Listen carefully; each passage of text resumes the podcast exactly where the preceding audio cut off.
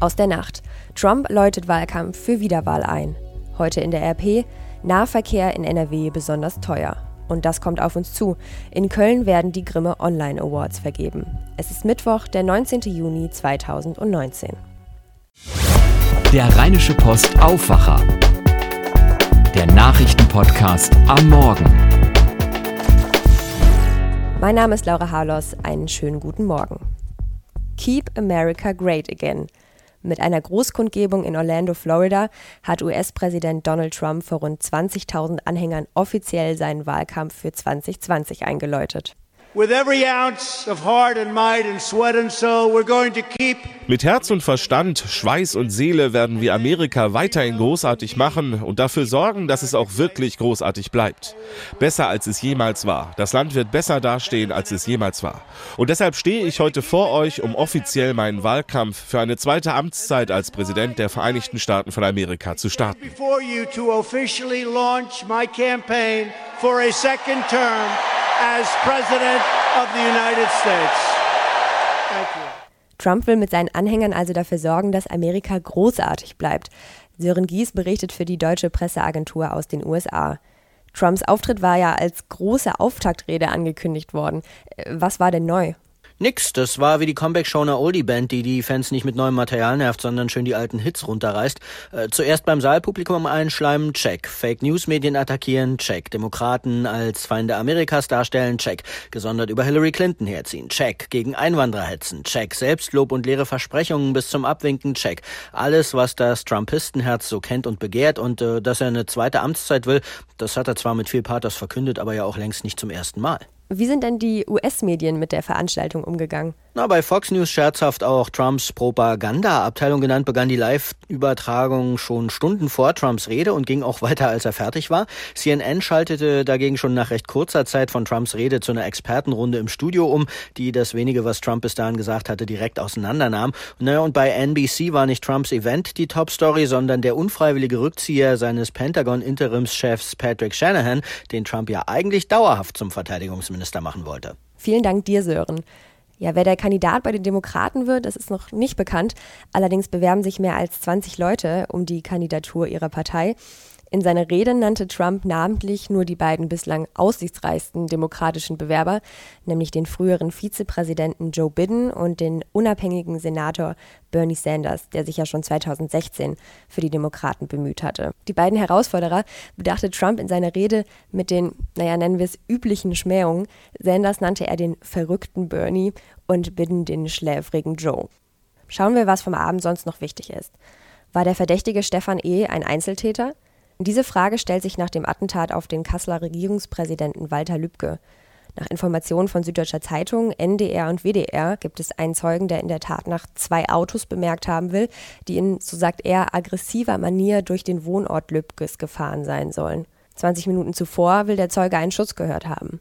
Eines der Fahrzeuge soll er als Volkswagen Caddy identifiziert haben, das andere allerdings nicht beschreiben können. Später hätten die Ermittlungen dann ergeben, dass Stefan W. einen VW Caddy fahren soll, der auf seine Frau zugelassen ist. Unterdessen hat die Vorsitzende des Innenausschusses im Bundestag, CSU-Politikerin Andrea Lindholz, eine baldige Sondersitzung des Ausschusses mit Sicherheitsbehörden und Bundesanwaltschaft in Aussicht gestellt. Unserer Redaktion sagte sie, Zitat, Aktuell gehe ich davon aus, dass wir in der kommenden Woche entweder Dienstag früh oder am Mittwoch vor der regulären Sitzung des Innenausschusses eine Sondersitzung machen können. Schon heute wird das Attentat Thema im Hessischen Landtag sein. Nicht nur für Lindholz ist eine zentrale Frage, ob der mutmaßliche Täter auch Teil eines rechtsterroristischen Netzwerks ist.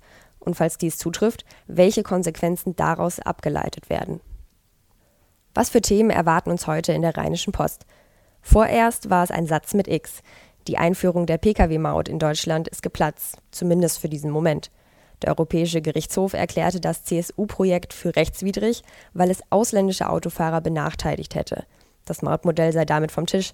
Das räumte auch Verkehrsminister Andreas Scheuer ein. Nun muss der Bund klären, wie es drohende Haushaltslöcher schließt. Denn die Große Koalition hatte mit jährlichen Einnahmen von 500 Millionen Euro durch die Maut gerechnet. Damit aber nicht genug. Sie muss voraussichtlich auch mit milliardenschweren Schadenersatzforderungen rechnen. Denn Scheuer hatte vor dem Urteil einen Vertrag mit zwei Unternehmen geschlossen, die Erhebung und Kontrolle der Maut übernehmen sollten. Außerdem wurden für die Umsetzung bereits Stellen geschaffen, unter anderem beim Kraftfahrtbundesamt. Innenminister und Ex-CSU-Chef Horst Seehofer sagte der deutschen Presseagentur, man muss Gerichtsurteile akzeptieren, aber man muss sie nicht verstehen. Und ich verstehe sie nicht. Anderer Meinung ist der NRW-Ministerpräsident Armin Laschet von der CDU. Deshalb bin ich erleichtert über das Urteil. Es ist eine europäische Entscheidung und sie ermöglicht, dass wir dieses Europa der offenen Grenzen auch auf den Straßen beibehalten. Warum der EuGH so geurteilt hat und ob die Maut doch noch durch eine Hintertür kommen könnte, diese Fragen beantwortet RP-Redakteurin Birgit Marschall in einer ausführlichen Analyse, heute zu lesen auf der Seite Stimme des Westens in der Rheinischen Post. Bleiben wir noch kurz beim Thema Verkehr. Einen Monat lang quer durch die Stadt mit Bus und Bahn. Für Menschen in NRW ist das deutlich teurer als in anderen Bundesländern. Zu diesem Ergebnis ist der ADAC gekommen. Er hat nämlich die Tarifpreise in 21 Großstädten verglichen. Bekommt man in München für knapp 55 Euro ein Monatsticket, kostet das in Düsseldorf schon 77 Euro, in Köln sogar 98,50 Euro. Ähnliche Preisunterschiede gibt es auch bei Tagestickets. So kostet eine Tageskarte für die Kölner Verkehrsbetriebe 8,80 Euro. In Stuttgart werden für den vergleichbaren Tarif nur 5,20 Euro fällig. Und auch was die Fahrradmitnahme angeht, ist NRW nicht so ganz günstig. In Düsseldorf oder Duisburg werden pro Strecke 3,60 Euro fällig. Dabei kann man in Frankfurt oder Hannover sein Fahrrad in Bus und Bahn kostenlos mitnehmen. Wir haben die Verkehrsbetriebe in NRW deshalb gefragt, was sie denn zu den Ergebnissen sagen. Auf RP Online und in der heutigen Ausgabe könnt ihr lesen, warum der VRS die Erhebung als Äpfel- und Birnenvergleich bezeichnet. Nun ein Thema, das heute wichtig wird. Das Grimme-Institut zeichnet heute Abend in Köln herausragende Netzangebote mit dem Grimme Online Award aus. Der undotierte Preis gilt als wichtigste deutsche Auszeichnung für Online-Publizistik. Aus 1200 Vorschlägen hat die Nominierungskommission 28 Angebote ausgesucht. Nominiert sind zum Beispiel das durch Crowdfunding finanzierte Online-Magazin Krautreporter und das WDR Virtual Reality Projekt Bergwerk 360 Grad.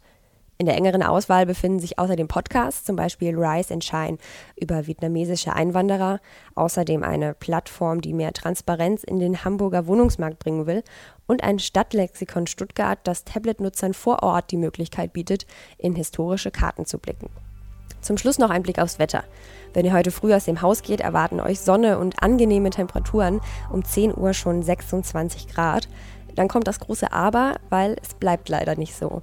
Ab dem Mittag zieht es immer mehr zu und es wird windig, am Nachmittag immer wieder Regenschauer möglich. Bis 16 Uhr noch drückend warm bei bis zu 29 Grad. Gegen 18 Uhr, also gegen Abend, kühlt es dann schon relativ schnell runter auf bis zu 22 Grad und Achtung, es kann gewittern. Morgen dann deutlich kühler als die vergangenen Tage, maximal 21 Grad und meistens sehr bedeckt. Höchstens am Nachmittag kann es mal ein bisschen auflockern. Ich wünsche euch einen guten Start in den Arbeitstag und morgen einen erholsamen Feiertag, vielleicht ja sogar ein erholsames, langes Wochenende. Macht es gut! Mehr bei uns im Netz www.rp-online.de